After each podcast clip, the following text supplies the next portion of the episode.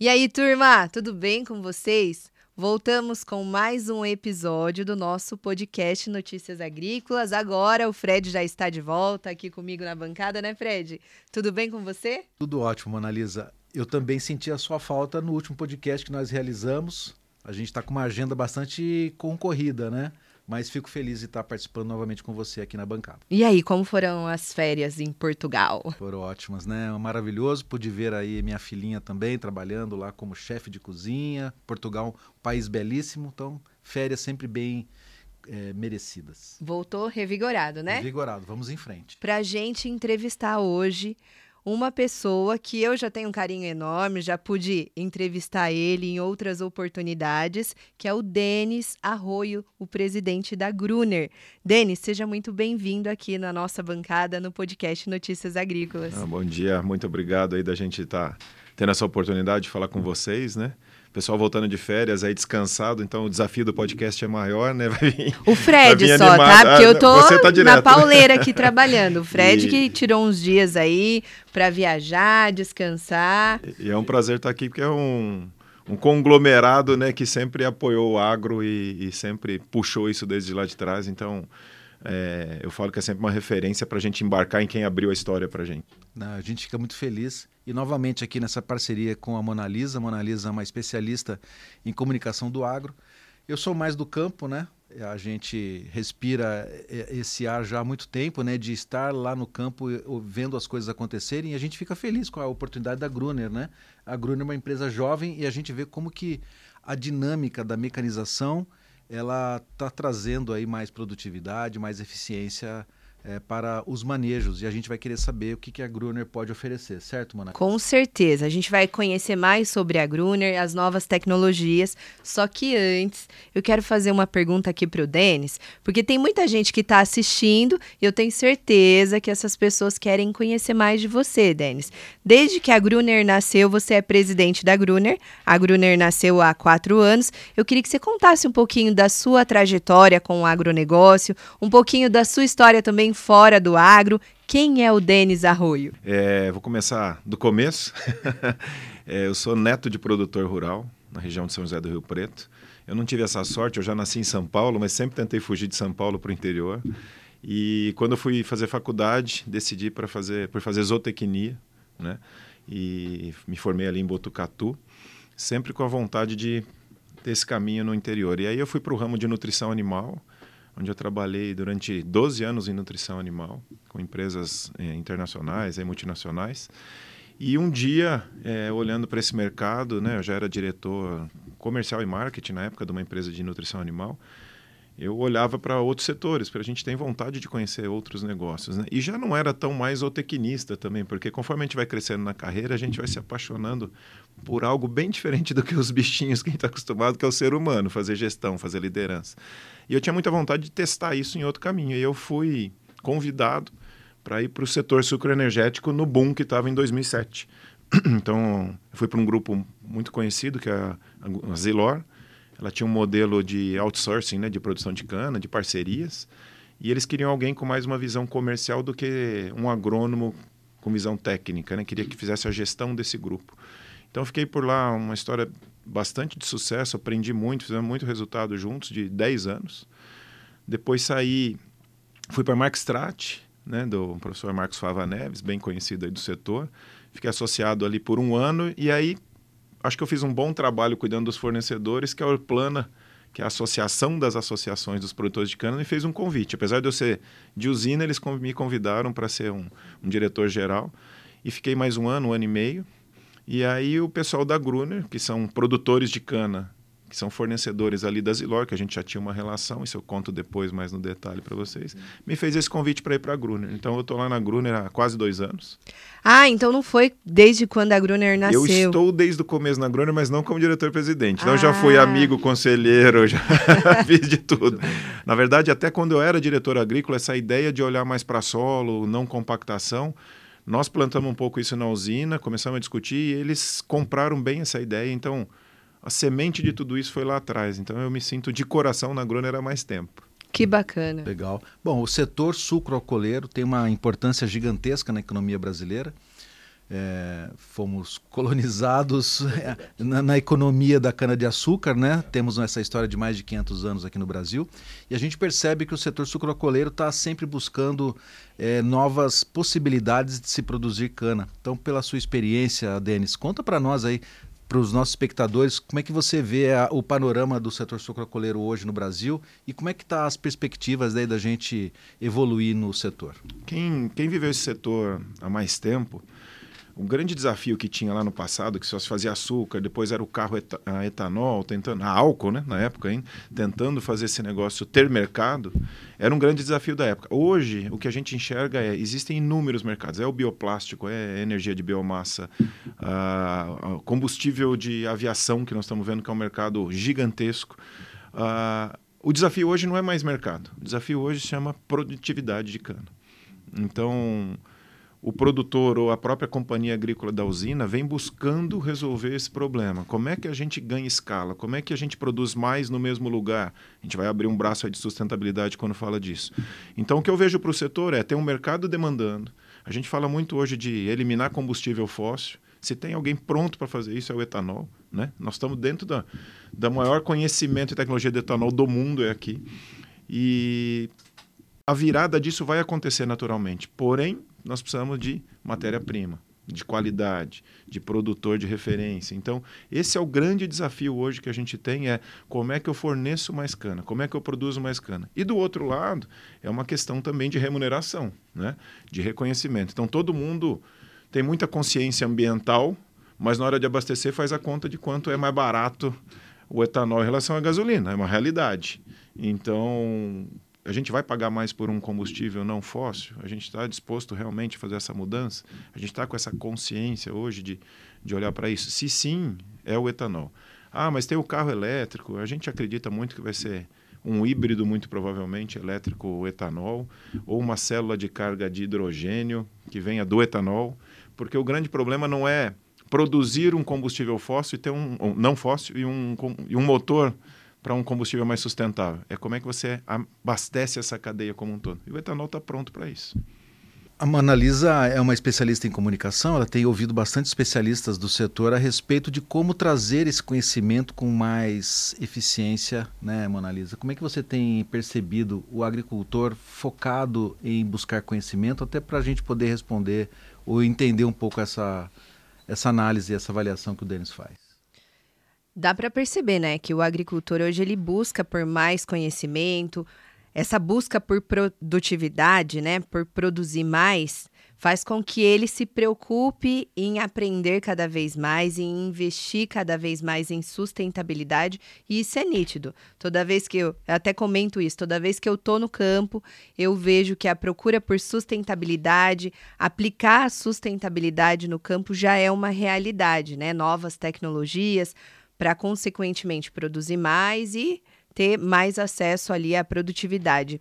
É, em relação às novas tecnologias, Denis, o que, que vocês têm preparado aí, o que a Gruner tem preparado para esse agricultor que está em busca de novas tecnologias? Bom, é, trazendo um pouco de visão de produção agrícola, a gente sabe que hoje tem inúmeras moléculas, produtos biológicos, né, soluções diversas que são excelentes para se levar para a produtividade. E eu acho que esse ramo vai seguir avançando muito. Genética de cana começando a avançar cada vez mais rápido. Né? É, porém, nós da Gruner acreditamos, né, como DNA de nascimento, né, que tudo que você for aplicar precisa ter uma planta sadia para responder. Pode ser a genética, pode ser o produto químico, pode ser o biológico.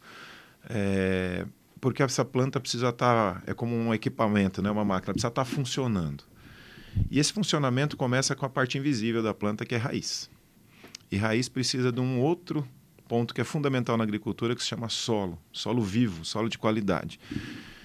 Quando a gente veio para a mecanização na faixa de 2007 para 2008, aquela mecanização acelerada necessária para se parar com a queima de cana, nós aumentamos muito o equipamento dentro da lavoura, algo que era completamente diferente do que se fazia. O corte mudou de cana, né? Você tinha um cortador de cana, hoje você tem uma máquina que anda em velocidade, que puxa essa cana. Então nós, nós colocamos um, uma série de fatores novos no canavial e ficamos ali desejando que a cana se virasse com tudo isso. Chegamos a ter discussões, às vezes, de falar assim, não, precisamos fazer alguma cana que resista mais ao pisoteio, ou seja, a cana tinha que resolver o nosso problema. Né?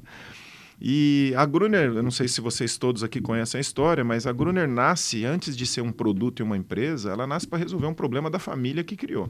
São produtores de cana, hoje eles têm uma área grande de produção, vinculados ali a Zilor, como eu falei, e eles olhavam para produção de cana e falavam, olha, tem uma doença silenciosa nesse negócio, que se chama pisoteio e compactação do solo. Pisoteio da planta e compactação do solo. E eles enxergaram que a operação trator-transbordo, que a gente chama, né, que vai ao lado da colhedora, era mais maléfico do que a própria, às vezes, bitola da colhedora que você estava fazendo.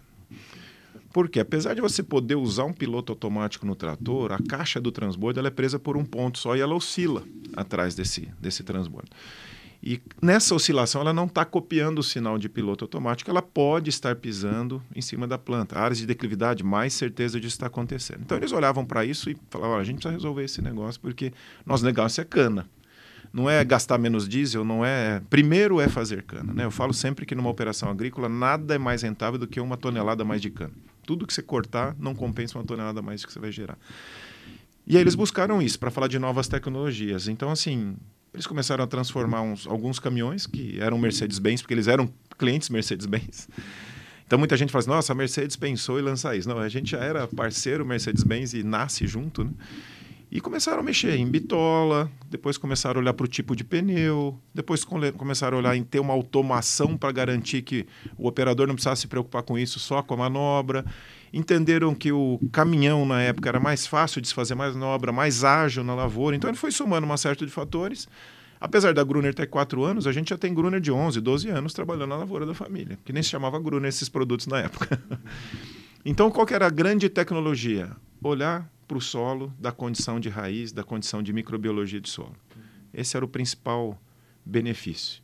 Depois olhamos que isso gerava um outro ponto que a gente chamou hoje de irrigação de sequeiro, porque um solo descompactado é impressionante, ele infiltra sete vezes mais água, a velocidade da água. Então, quer dizer, a hora que você vai somando tudo isso, e o setor agrícola é muito assim, né? Você, você acaba, esse um mais um sempre dá três, né? Tá. No setor agrícola. Uhum. Então, quando a gente olhou para tudo isso, olha, isso aqui vira um produto. E aí fomos ao mercado há quatro anos atrás. Lançamos o, o, chamado transbordo de cana e agora a gente já tem uma família de produtos. Inclusive também agora a gente está entrando no mercado de soja. Não é mais um caminhão, ele é uma máquina agrícola. Ele, na Mercedes-Benz, a gente tem essa parceria com a Mercedes desde o primeiro dia. É, na Mercedes-Benz, ele já não nasce nem com registro de caminhão, então o produtor não precisa emplacar, não precisa recolher imposto. Ele é uma máquina agrícola. Eu sei que eu falo que não é caminhão e todo mundo vai ver e falar, pô, mas tô vendo um caminhão aqui, né? Ele tem cara de caminhão, mas ele não é caminhão. E, e com isso a gente conseguiu também que ele se mantenha Euro 5, que é a grande né, discussão de motorização de caminhões esse ano aqui, porque ele é máquina agrícola e não um caminhão rodoviário. Nós fomos fazendo um aprendizado, transformando esse, essa máquina junto com a Mercedes, a gente criou peças, retirou equipamentos, e hoje a gente olha assim, ele é uma smart machine. Por que, que a gente chama assim hoje? Ele é uma máquina que vai andar pela lavoura, já com automação, mas a gente quer embarcar mais tecnologias que queiram trafegar pela lavoura sem pisar na cana. Então, por que, que chama Smart Machine? Que a grande ideia lá do conselho foi, assim como um smartphone é uma base, o que mais você quer embarcar aqui? Então, hoje a gente convida muitas empresas de tecnologia e são eu acho que é isso que vem agora no passo futuro, que é o que mais dentro dessa solução, que já está consagrada hoje, a gente consegue trazer. Nós estamos com diversas conversas em áreas de tecnologia, startups, mas tem um ponto fundamental que é o nosso slogan, né? que é tecnologia do campo para o campo. Ou valida na lavoura da família, os donos validam lá no campo, ou eles não querem. Eu, como diretor agrícola, sempre falava isso. Olha, o pessoal trouxe uma solução agora.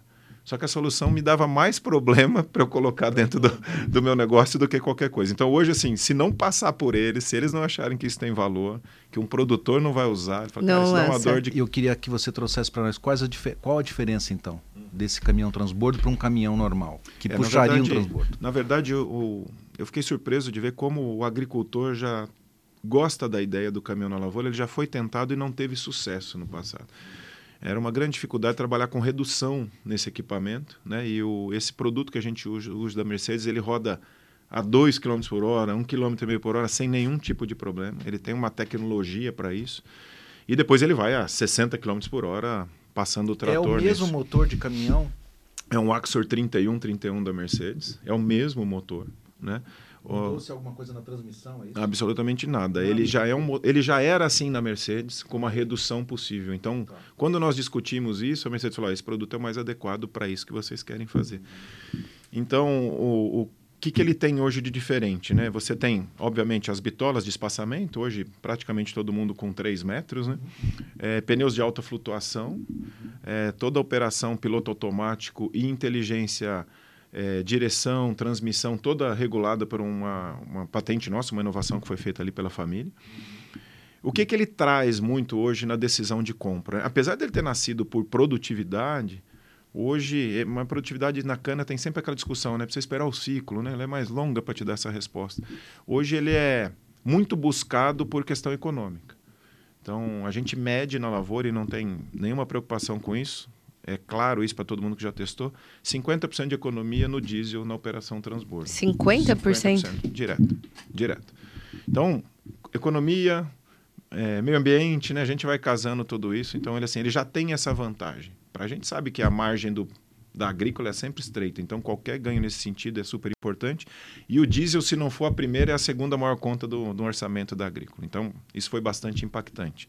Segundo, com a agilidade que ele tem, né? As manobras são muito mais ágeis, porque o caixote está embarcado ali, né? No, no, no chassi do que era um caminhão, que é a máquina agrícola hoje, e você gira muito mais rápido e tem mais velocidade do que um trator. Na verdade, o trator foi feito para coisas de muito mais força, Não né? para ficar puxando o transbordo. O que a gente fala lá do passado, o arado na, na Europa, né, que era para virar gelo, olha a terra que está congelada, todo do que para ficar puxando uma caixa. Então ele sobra demais para isso, né? E além de não ter agilidade nessa hora. Então, um exemplo bem grosseiro aqui, onde você coloca ali numa colhedora, às vezes, um conjunto de três ou quatro tratores transbordo, você vai colocar de dois a três gruners. Então você também reduz em termos de equipamento. Então isso tem sido uma Operação, então uma coisa puxa a outra. Exato. E a manobra no canavial, que é outro ponto sensível de compactação, que é para você fazer uma manobra com o trator, muitas vezes você faz um 8, né, que a gente fala. O Gruner você pode fazer um T, que é muito mais fácil. E algumas usinas, elas chegam ao final do carregador, engatam a ré e deixam no piloto automático, ele colhe de ré. Então isso também tem sido. O trator você não conseguiria pelaquela questão do transbordo solto. Então essa somatória de fatores a gente foi capturando no olhar do produtor.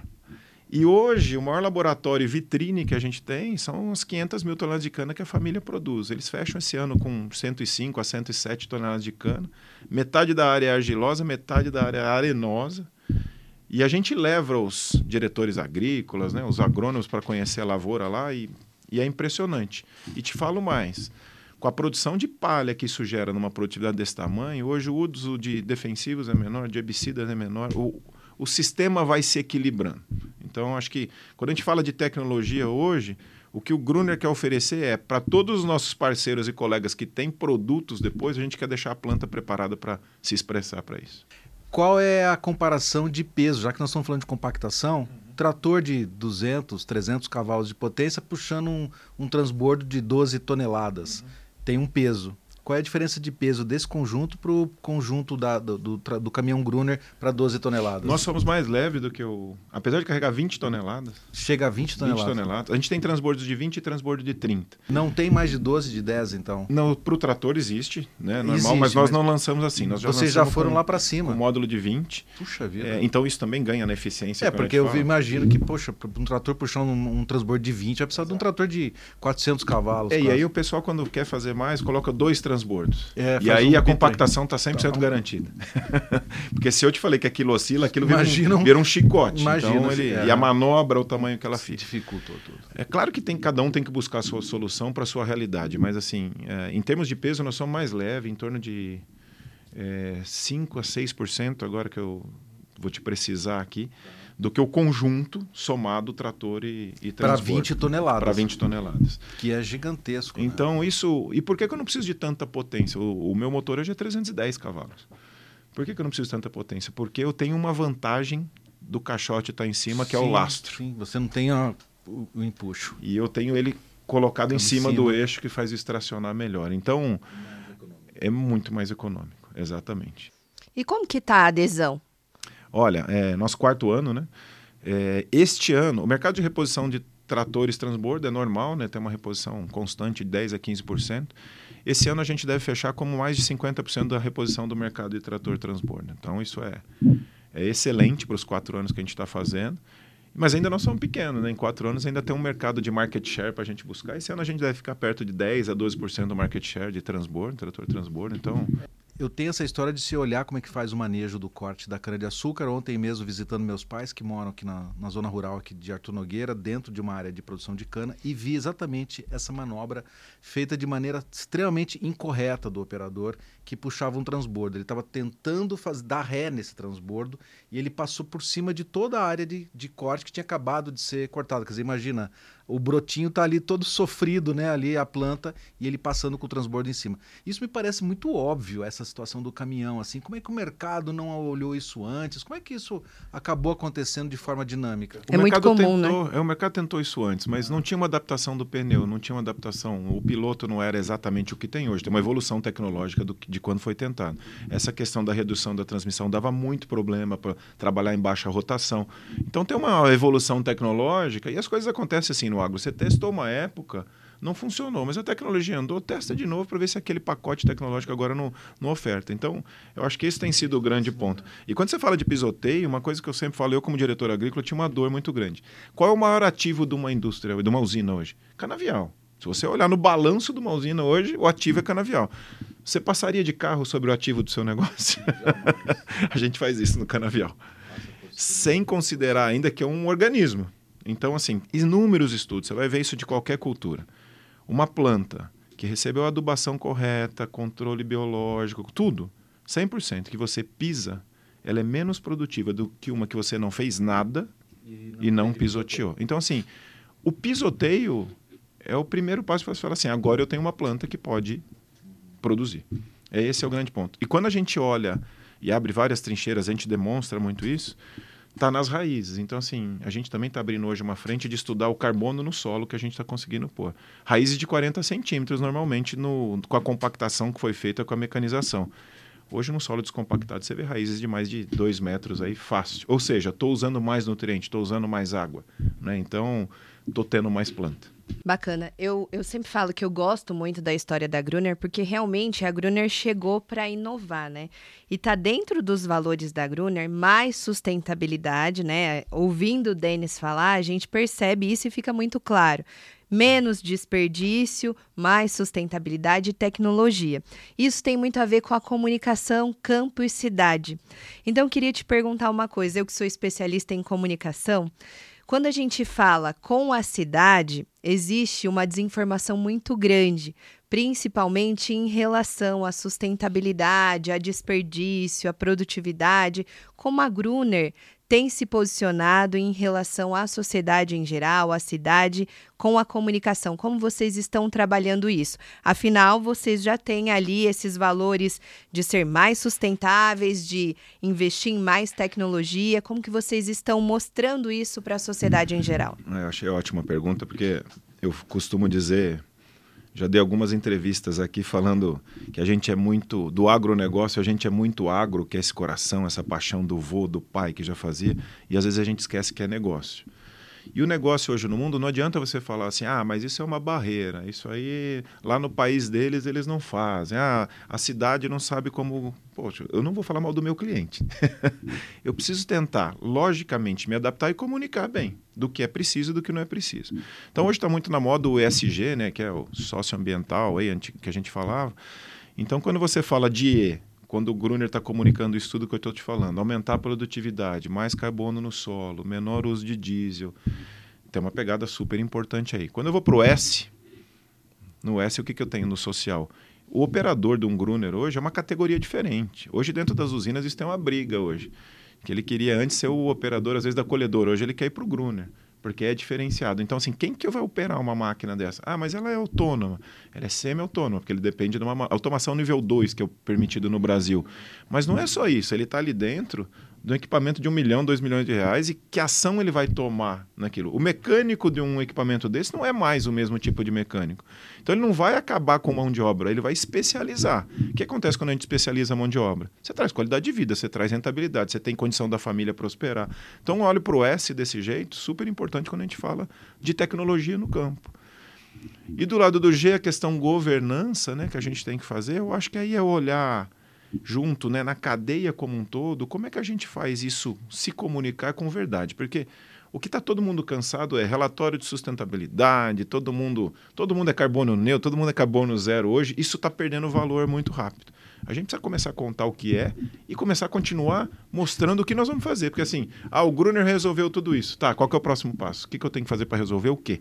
Eu economizo 50% do diesel. Como é que eu faço para ser diesel zero? O que, que nós estamos trabalhando para isso? Então, assim, isso tem que ser uma diretriz e não algo acessório para ser colocado. Quando a gente nasce assim, ó, você viu que até agora eu falei pouco de equipamento, mas de cana e sustentabilidade. Porque, porque essa é a mentalidade da empresa. O produto em si tem que atender isso. Fazer produto é obrigação, fazer produto bem feito. Mas o que, que ele faz com esse produto? Quais os benefícios? É uma né? ferramenta, mas como é que você usa essa ferramenta? Então, a hora que a gente olha para isso e fala, o que, que o setor de cana precisa? O que, que o meu cliente precisa? O que, que a usina vai vender para quem? Poxa, o açúcar que ela vai fazer, esse açúcar tem que ter uma rastreabilidade, tem que ser produzido de uma forma diferente. Se eu conseguir dar mais valor nessa produção, o meu cliente vende melhor isso, atinge outro mercado. Então a gente sempre teve essa visão de cadeia e de parceria, trabalhar isso em conjunto. Então eu acho que assim, não tem muito outro caminho a não ser se expor a isso, então, assim, a gente vai receber ainda críticas, obviamente, de uma sociedade que talvez está cada vez mais distante, né? Do agro. Infelizmente. É, a gente bate muito nessa tecla de querer é, ensinar a cidade. Eu acho que a gente não tem que ensinar ninguém, porque todo mundo gosta de aprender, mas ninguém gosta de ser ensinado, né? Como é que eu realmente comunico isso de uma forma que se capta? Então, o que, que a gente faz hoje? Redes sociais. Você tem que trabalhar em todas, não é uma opção sua. Ah, eu tenho um site da empresa. Esquece, tem gente que olha site, tem gente que olha Facebook, tem gente que olha Instagram, tem gente que olha LinkedIn, todas as plataformas. Vocês sabem melhor do que eu isso. Porque são públicos diversos. Eu fiz um programa de sucessão na época que estava na usina, para filhos de produtores. Tinha muito filho que estava em São Paulo que não sabia o que o pai faz. A gente começa a perder a comunicação, não é lá no cara que está na cidade de São Paulo. É no cara que está na cidade do lado que não entende o que a gente faz. O cara que já está na cidade pequena do lado do campo e que já começa a achar que o campo não é sustentável. Como é que a gente não conta essa história dentro, dentro de casa, vamos falar assim? Exatamente. E alguns filhos brincavam, né? Ah, eu não sei o que meu pai faz, eu sei que ele chega sujo e bravo. então é, por quê? Porque eu não sei o que faz o agro. E quando a gente começou a trazer para eles conhecerem, poxa, o programa de controle biológico da cana, das vespinhas, é o maior controle biológico de pragas do mundo, sustentável, que ninguém conta. Que ninguém conta. Os filhos viram e falaram, não é possível que existe um negócio desse no canavial. Então, acho que não é só o comunicar, mas também aproximar, abrir portas, sabe? Ah, mas eu vou abrir, o cara vai vir aqui, não sei, ele não entende. É por isso mesmo que tem que abrir. Mostrar, né? Agora, se eu tenho segurança do que nós estamos fazendo, não é um greenwashing aí para contar uma história qualquer e se vender e, e melhorar minha posição no mercado, você tem que mostrar. Então, por isso que a nossa lavoura lá é aberta hoje. Se vocês chegarem lá e quiser conhecer isso, olha, isso aqui que vocês estão fazendo não me parece muito bom. Me fala por quê. A gente vai tentar trabalhar o que, que é. Bom, a gente está falando dessa situação de é, produtividade, que é o assunto sensível da canavicultura. Nós temos é, é, visto que algumas usinas têm realizado o, a renovação do canavial num período ainda muito curto, seis, sete cortes no máximo, né? Isso traz um custo muito alto né, de produção e, e inviabiliza o, o, segmento. Com o uso dos transbordos da Gruner, vocês têm um comparativo de longevidade que faz com que esse agricultor possa ter argumentos melhores aí na, na, produção? É, esse é um dos focos nossos, que é a partir do momento que você não pisoteia, a gente fala do decaimento, né, dos cortes, né? Ah, primeiro corte 120, segundo 90, aquilo vai caindo até o dia que você tem que reformar, né? É, isso não é genético da cana. Esse, por que, que antigamente, quando você cortava manual, você levava mais cortes e hoje vem caindo? Porque a gente está interferindo nesse sistema. Então, assim, se eu começo a não compactar, eu tenho planta para mais tempo. Se a colhedora não arranca, não, se eu não estou andando em alta velocidade, se eu estou com as faquinhas adequadas, ela não arranca a soqueira, eu tenho stand de planta, eu tenho o número de plantas necessário para continuar produzindo. Então, o primeiro foco nosso foi de não pisotear. Mas a gente sabe, e está no nosso pipeline de desenvolvimento, que tem outras questões que a gente precisaria atacar que a Gruner pode hoje, não nesse produto, mas em novos produtos, começar a ajudar a olhar na longevidade. Porque o investimento do plantio no, na cana-de-açúcar ele é muito alto. Você leva ali, dependendo de uma produtividade média que o setor está hoje, em torno de 75, esse ano deve subir com, com a questão climática toda, mas você leva quase dois anos e meio de colheita a três para pagar o investimento do plantio. Para você depois tirar dois anos de resultado, que são dois anos de produtividade baixa, além e de tudo. Aí, quer dizer, você mal ganhou dinheiro, já tem que investir de novo. Então, o giro para o produtor, para a usina, né, que tem a companhia agrícola, estreita demais a margem do negócio. Então, assim, onde é que esse gargalo está? Primeiro, você planta a sua melhor cana. Né? Hoje, claro, já tem tecnologias aí do MPB, né? estão se trabalhando na ideia da cana semente, mas ainda são coisas que estão escalando. Mas você planta a cana, corta boa parte dela para ser muda, para ficar três anos para depois você fazer um resultado. O ciclo da, dessa cultura semi-perene ela é, ela é muito desafiadora e poucos mecanismos de proteção. Então, o produtor de cana hoje ele está muito exposto na fé, porque ele sabe que está plantando hoje. Como é que ele vai comercializar isso no tempo?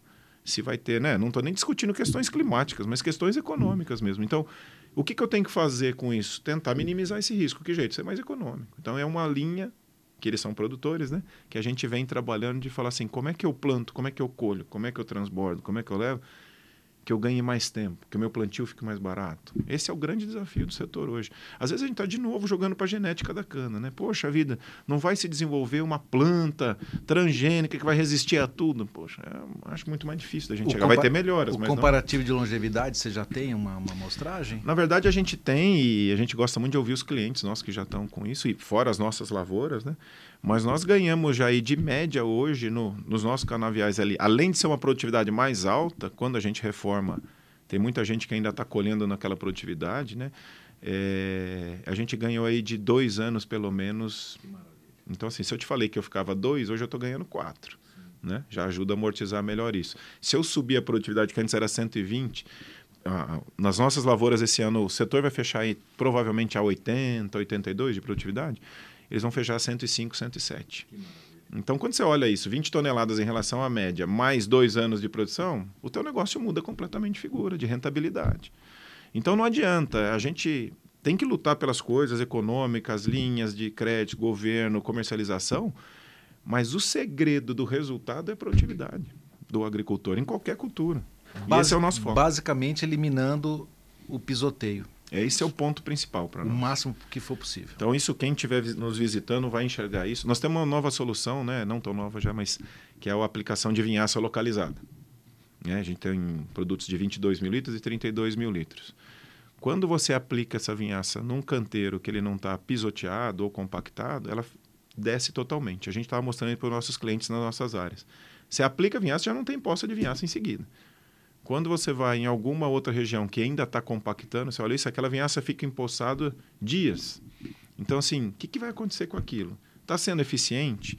Ou ele está só jogando fora? No fim, a planta não está conseguindo absorver? E o meio ambiente, como é que fica nisso, com aquela vinhaça exposta? Então, assim, tudo isso o ciclo é virtuoso quando a gente começa a trabalhar nos fundamentos da cana, na verdade. Nós só estamos olhando para falar assim, o que, é que essa planta precisa. É isso que a gente quer olhar. É sem reinventar a roda, na verdade. É o básico, né? É isso. É isso. Legal. Ô, Denis, eu acompanho você lá nas redes sociais. Eu vi que esses dias você participou de uma corrida, tá sempre correndo lá com a sua esposa. E eu tô vendo que a corrida aí na Gruner também tem sido grande, né? Sim. Mas conta pra gente qual é a corrida aí do futuro, quais são as próximas novidades da Gruner. Legal. Bom, a gente lançou o ano passado, na, no evento da Grishow do ano passado, nós lançamos, é, como eu falei, nós temos o transbordo hoje de 20 e de 30 toneladas. É, os de 30 toneladas nós, todos os equipamentos que eu vou falar aqui, eles têm um eixo a mais. O Gruner tem quatro eixos, o, os 30 toneladas têm um quinto eixo e esse eixo é direcional também, ou seja, ele vira com o volante. Para quê? Para que as manobras, de novo, sejam mais curtas. Então, tem o de 20 e de 30, aí vinhaça de 22 mil litros e 32 mil litros, de novo com quinto eixo. E lançamos um produto que é um aplicador de corretivos, que é calcário, gesso e torta de filtro, para cana também, né? Que ele faz tanto a lanço quanto ele abre braços ali automáticos e aplica direto na linha de cana. Então, esse foi o lançamento da AgriShow do ano passado. E esse lançamento nos convidou aí para outro mercado. Alguns produtores de soja que passaram pelo nosso stand falaram: Isso aí serve para mim. Falei: Serve para você, serve para nós, né? Uhum. e aí nós fomos passar alguns dias lá, porque, de novo, tem que nascer no campo para a gente validar. Fomos com vários produtores entender, fazer desenho, mostrar, aprendemos muito. É, é, não é assim, ah, não é cana, é soja. Não, é, é um outro negócio completamente diferente, ritmos diferentes, né? O pessoal da soja me fala muito isso. Né? Eu não tenho dias de safra, eu tenho horas de safra. Então, o jeito de você atender, a velocidade de um pós-venda, por exemplo, tem que ser completamente diferente. Estudamos muito isso e esse ano participamos da Tecno Show em Rio Verde e levamos esse lançamento, que era o da AgriShow, na verdade, adaptado para soja. Mas era só para mostrar assim, olha, nós vamos entrar nesse negócio aqui. O que, que vocês acham? Foi muito bem recebido, conversamos com muita gente lá. Agora, no AgriShow desse ano, nós trouxemos esse produto que aplica calcário e gesso, por enquanto, com um equipamento já de 510 cavalos, que é um Arox da Mercedes. Então, por quê? O produtor de soja quer, além de estar tá aplicando, andar em alta velocidade, como ele falou de horas de safra. O da cana não precisa de tanta velocidade. Então, a gente subiu a potência. É um protótipo que nós mostramos, mas é o que a gente vai lançar mesmo para o final do ano. A gente imagina entrar na cultura de cereais, vamos falar assim, né? grãos, é, com uma oferta muito maior de produtos que eu ainda não posso abrir para vocês aqui, mas vem coisa muito interessante. Nós decidimos entrar nessa cultura, então nós estamos estudando, entendendo e desenvolvendo produto. Na cana, uma coisa que a gente vai lançar em breve é o sonho que eu tinha como diretor agrícola, tenho certeza que todos meus colegas têm até hoje, que é um mapa de produtividade, mas não estimado. Né? As colhedoras realmente fazem isso hoje, por volume, com a câmera que se mede mas a gente vai pesar isso no transbordo. Então, o transbordo nosso vai estar andando, pesando, registrando, já lançando em sistema, já tem tecnologia, já tem parceiro para isso. Está mais próximo de acontecer. O que, que a gente quer com isso? Entender assim, eu produzi 100 toneladas por hectare, mas teve lugar daquele talhão que deu 60 e teve lugar que deu 120. O que está acontecendo naquele 60? O que, que eu não trato só aquele 60? Então, de novo para a sociedade. Por que, que você aplica todo herbicida em toda a área total, porque você não aplica só ali. Então é o tal do uso responsável dos recursos né, que a gente está falando. Por que, que você não planta só ali, onde está precisando replantar? Aí você vai para o MPB, você vai para a cana-semente. Então a gente está olhando para esse caminho. Você precisa ter mais informação. Uma coisa que me dói muito às vezes é tem pouca medição, pouca informação e muita opinião. Ah, eu não tenho compactação. Ah, eu produzi mais há cinco anos atrás. Mas onde é que está a medida? A gente ainda é muito falho no negócio do agro. É isso que eu sempre falo. Então, como é que eu ajudo o produtor hoje a fazer isso? Eu preciso dar mais, as coisas mais prontas, sabe? Estava falando até um pouquinho antes aqui num café. Uh, a gente saiu de uma era de escassez de informação e de serviço para uma de excesso. Né? Eu, como diretor agrícola, tinha uma fila de fornecedores me esperando para falar de novas tecnologias e cada um ia me dar 30 toneladas a mais de ganho. Né? Eu, falava, eu brincava, não tem usina para moer tudo isso de cana. Mas por quê? Porque eu tenho certeza que eram boas soluções. Mas o que, que eu escolho? E o produtor, nessa hora, na dúvida, ele tem um efeito que eu chamo de efeito rebote. Em vez dele ir para o futuro, ele volta para o passado. Que ele fala, cara, eu não sei como escolher isso. Tem 10 tipos de molécula diferente, não de concorrentes, dentro da mesma fábrica. Eu não consigo ter acompanhamento suficiente para dar esse salto. Então, o que, que a gente imagina hoje? Eu tenho que, o que eu puder deixar automatizado é muito melhor para uma escolha, para uma definição. Então, assim, como o Gruner se corrige automaticamente, ele já não precisa lembrar que tem que pegar uma alavanca, mexer, acelerar, puxar, tirar. Está feito. Ele se preocupa com outras coisas. Então, eu acho que nós precisamos fazer um caminho de direcionamento agora e de mostrar assim: não me importa se é a marca A, a marca B, a marca C. Esse é um bom caminho de se fazer. E aí o produtor escolhe a marca. Mas acho que o setor precisa trabalhar, o setor não, a agricultura em geral, mais em, em planos de agro do que planos de empresa só. Então, assim, ah, se amanhã lançar cana-semente for o melhor negócio que tem, poxa, vamos decidir todo mundo aqui, vamos falar, ah, é, é cana-semente, cara, vai para isso. Ah, não, é o herbicida tal, é o melhor, vamos para isso. É o biológico, não vamos para isso. Realmente o biológico é um bom caminho. Qual o biológico? Aí você vai escolher, mas a gente tem, com essa oferta toda, criado muita dúvida e deixar de aproveitar o resultado que precisa para isso. Agora a pergunta que não quer calar. O que está mais difícil aí para você, a corrida de rua ou a corrida com as informações? A corrida com de esse rua. desenvolvimento tecnológico. A corrida aí? de rua eu faço para descansar. Precisa ter esse equilíbrio, né? Precisa, precisa, principalmente de, de cabeça, né? A gente é, a, na verdade, a Gruner ela não teve nem chance de ser startup. Ela deveria ter se chamado startup uma época, mas ela já saiu com um bom problema de vendas aí, né? Então, é, ela acelerou muito rápido, mas ela tem ainda uma cultura de startup onde a gente tem que estar muito presente, construindo muita coisa. A gente tem um time muito novo, muito jovem.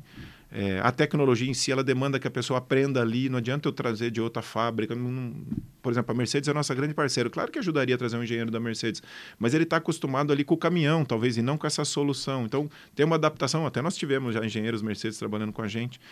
Então, a gente forma muito isso. O desafio hoje continua sendo pessoas, né? Eu acho que esse é o, esse é o grande ponto que é, aí é o meu papel principal. Como é que eu cuido das nossas pessoas que estão ali, no desenvolvimento, né, na motivação, no entendimento. Esse, esse mês, por exemplo, né, a gente discute muito, a gente tem uma área de, de experiência do cliente, né? E a gente fala muito assim, eu não vou conseguir uma nota boa na experiência do cliente se a experiência do trabalhador nosso aqui não estiver boa. Então vamos olhar para isso. E aí essa pessoa que é responsável por isso, ela teve uma, um estalo, uma sacada e falou assim, quantos que trabalham aqui já visitaram a lavoura? Nós temos hoje em torno de 200 funcionários. Metade não tinha visitado a lavoura. E essa semana eles estão fazendo, eu só estou vendo nas redes sociais os posts do Gruner colhendo.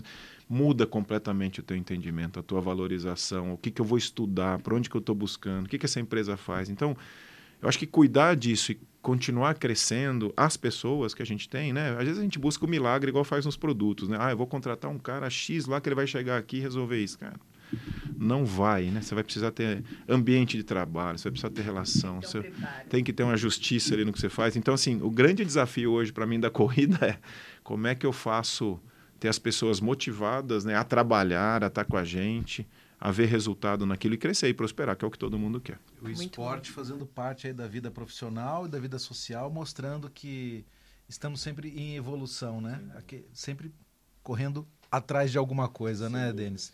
E o que a gente está vendo, que para mim é, é, é, uma discussão também bastante sensível, que a gente pode trazer isso numa outra oportunidade, estamos substituindo o trator no campo pelo caminhão que faz a operação que um trator está fazendo nesse momento, trazendo menor compactação, mais eficiência e mais é, economia. Inclusive, você comentou do combustível. Sim. Isso é música né, para os produtores rurais e a gente vai tratar disso lá para frente com mais eficiência, né? Porque a gente quer que essa evolução chegue realmente no campo e a gente fica surpreso de saber o quanto que um caminhão pode oferecer aí de é, flexibilidade aí né, nos custos de produção da, é de uma lavoura, né? E a cana puxando. É, eu acho que é sempre assim, a vantagem do produtor, né? Eu que liderei um, uma região inteira que era só de produtores, é que esse negócio agrícola ele não é escalável igual ao industrial. Então, se você tem mil hectares e você vai para cinco mil, às vezes não é uma melhora, é uma piora, porque envolve áreas geográficas distantes, mais difícil de fazer gestão disso.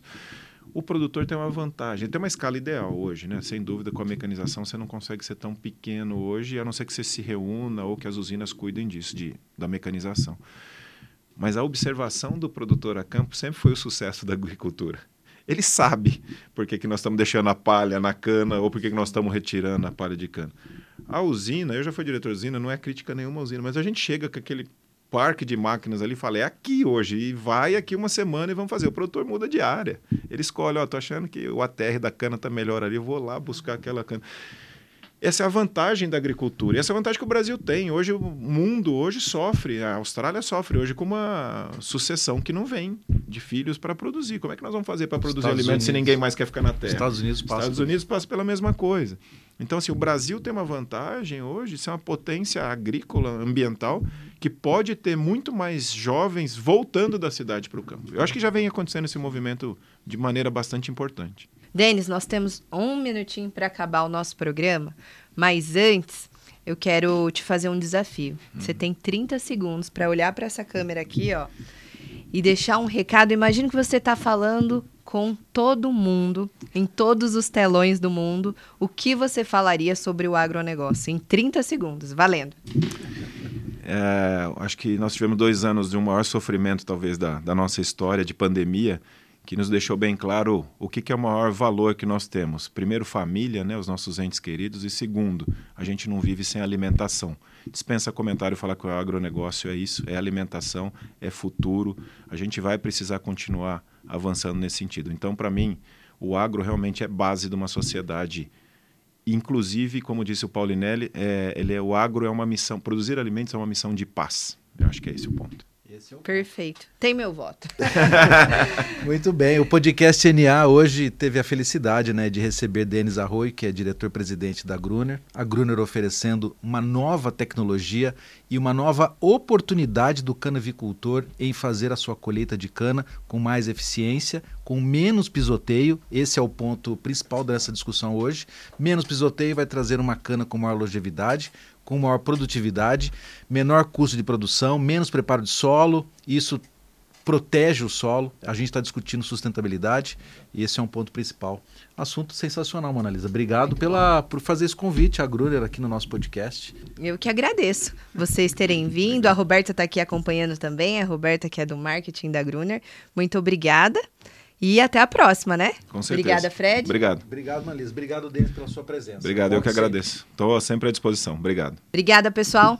Um beijo e até a próxima. Acompanhem as notícias do Notícias Agrícolas. Fique conosco.